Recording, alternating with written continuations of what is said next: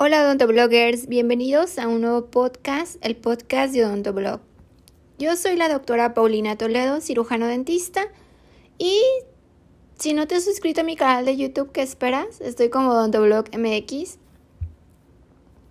Hoy vamos a hablar sobre los kits dentales y sobre los problemas orales y maxilofaciales que se presentan en gravedad cero, en microgravedad, en el espacio, porque ya hice un podcast, como ustedes saben, de emergencias dentales en el espacio. Si no lo han escuchado, búsquenlo en mi canal o en Spotify o donde me estén escuchando.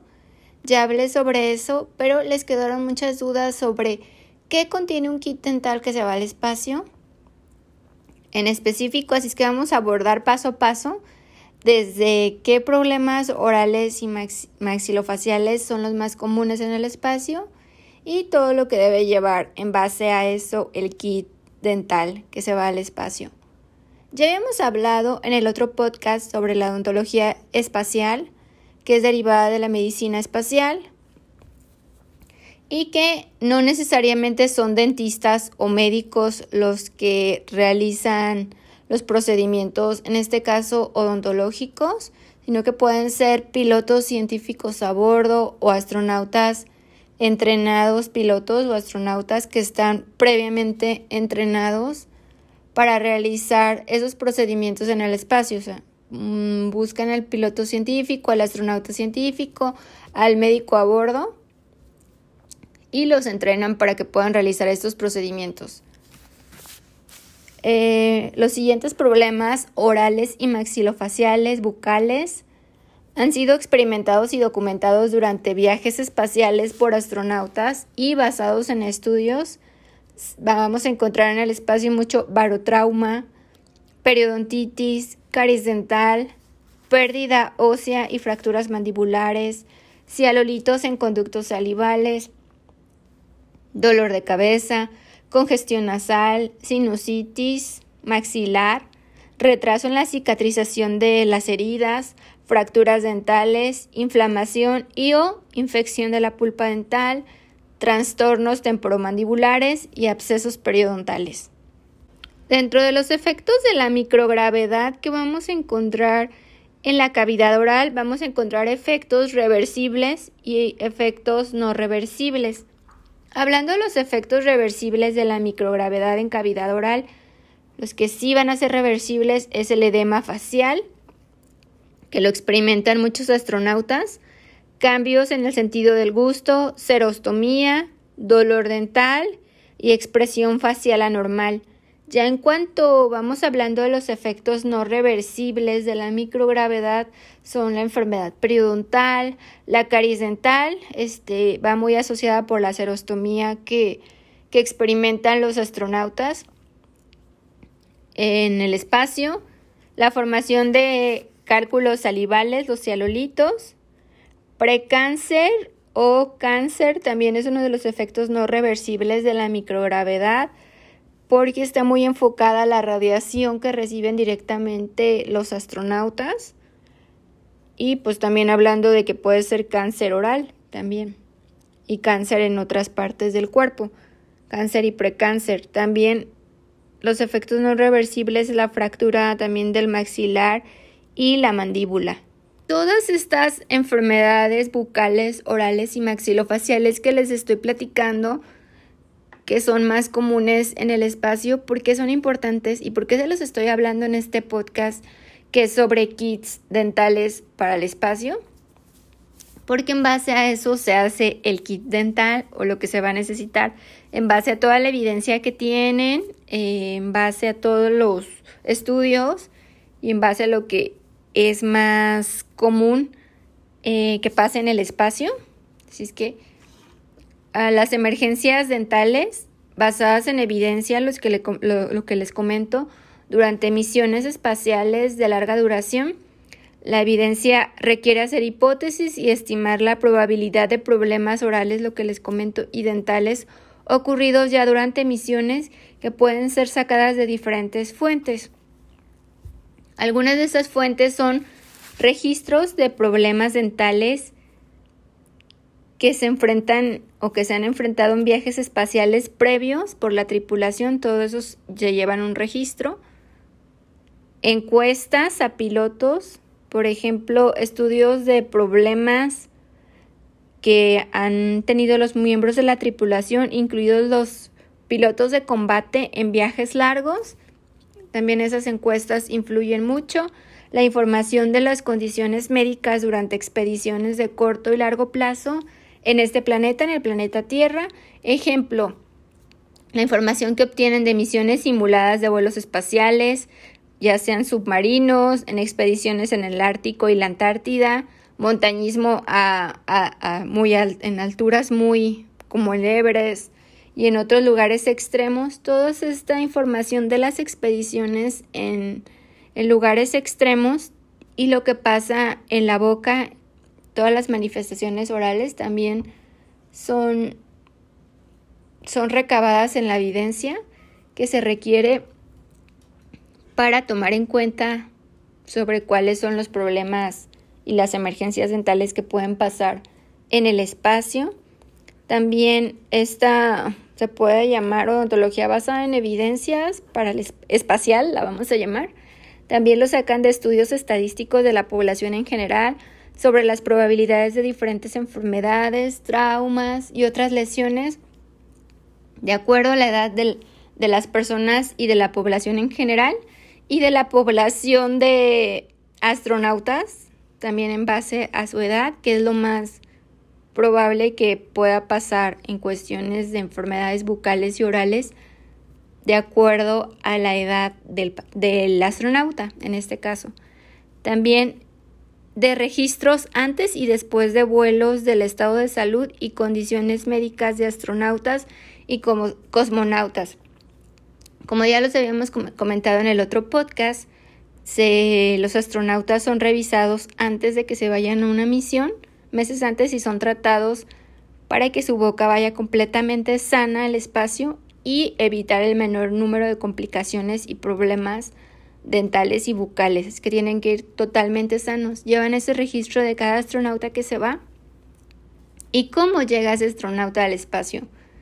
Y al momento que se les hace un examen médico general de sus condiciones médicas generales, también se realiza un examen bucal y también todos esos registros van a servir para misiones futuras y saber qué vamos a poner en nuestro kit dental por toda esa información que estamos recabando de todas estas fuentes que les comento, que a fin de cuentas es odontología basada en evidencias, toda esta información que se recaba de encuestas, de vuelos pasados, de, de expediciones que se realizan simulando que van a otros planetas, todo lo que también se hace aquí en planeta Tierra y también de los viajes que tienen los astronautas a la Estación Espacial Internacional, vuelos de pilotos, lo que les comento de combate, todo eso nos sirve para recabar esa información.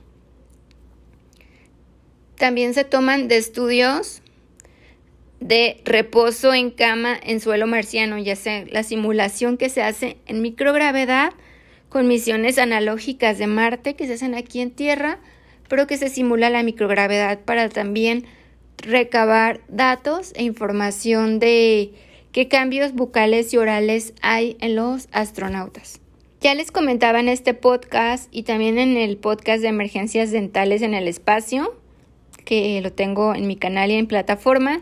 También les comentaba, al igual que en este podcast, que muchos astronautas solo son entrenados, mm, ya sea el, el, piloto científico, el astronauta científico que vaya a cargo, la persona que se va a encargar, el médico, son las personas que, los astronautas o pilotos que son entrenados para estas emergencias. Es un entrenamiento dental que reciben los astronautas, que sea el encargado de realizar estos procedimientos va a llevar un previo entrenamiento. Los astronautas y especialistas de la misión deben tener este entrenamiento personal en el manejo y tratamiento de emergencias dentales, en el cual los preparan sobre diagnóstico oral, métodos de control del dolor, tecnología para anestesia dental local, también los entrenan para tratamiento de infecciones dentales, colocación de restauraciones o empastes temporales, extracción de dientes, que ya les había comentado en el otro podcast, que una extracción de dientes siempre se va a dejar como última opción para poder atender, ya que las demás opciones no funcionaron y para que la misión no se ponga en riesgo ya sería la última alternativa. También eh, son entrenados para control de hemorragias, manejo de fracturas y lesiones de trauma dental y también trauma maxilofacial. Los programas de entrenamiento duran entre 15 hasta 180 días, en los cuales se van a familiarizar con el uso del equipo y la tecnología dental. A toda la tripulación se les proporcionan manuales de diagrama de cada procedimiento, si se les comentaba en el otro podcast.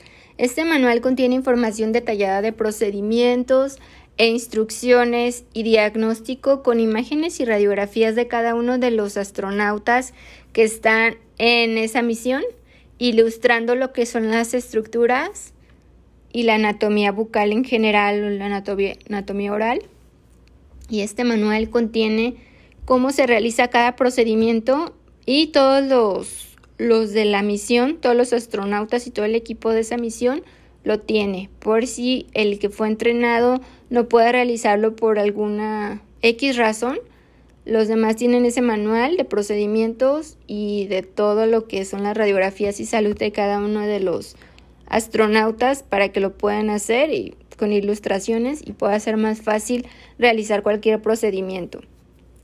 Cualquier problema dental y oral que suceda en el espacio, recuerden que puede comprometer y poner en peligro la misión espacial hacia Marte o hacia cualquier otro planeta cuando son pues ya o en la Estación Espacial Internacional, pero ya que vamos estamos con nuestra mira en ir a la Luna y después a Marte y a otros planetas, que son viajes muy muy largos, hay que estos problemas dentales, orales, bucomaxilofaciales, hay que saberlos tratar y son muy importantes porque pueden comprometer la misión, ponerla en peligro de que se pueda cancelar. Así que deben hacer todos estos problemas dentales deben ser atendidos de forma apropiada. Con el fin de atender posibles emergencias, se debe incluir instrumentos dentales específicos, materiales y otros suministros importantes en el kit dental suministrado a todos los vehículos espaciales y a la estación espacial. La mejor selección de analgésicos y antibióticos adecuados para odontólogos, es decir, un dentista espacial con experiencia en microgravedad y radiación, así como que en entornos extraterrestres, debe seleccionar lo mejor también en base a la tripulación y sobre todo lo que hablamos de los problemas en microgravedad más comunes, en base a eso se va a hacer toda la selección de analgésicos, antibióticos y material, todo lo que se va a llevar al espacio. La formulación detallada de un botiquín médico debe realizarse en consulta con médicos aeroespaciales que también participan directamente en la misión y en la planificación de esta. Los médicos que atienden a los astronautas, los especialistas en misiones o los que se encuentran en una residencia a largo plazo deben ayudar a mantener y actualizar el equipo dental. El estuche externo del kit de emergencia dental debe estar bien diseñado para su uso en misiones extraterrestres. Esto significa que la carcasa debe ser liviana, no tóxica y también debe de cumplir con todos los criterios de empaque relevantes para la retención de los instrumentos en condiciones libres de, gravedad, de cero gravedad y sin calor, y debe ser resistente a los efectos de condiciones extraterrestres. Estos requisitos también sugieren una relación de resistencia-peso que sea óptima para este kit.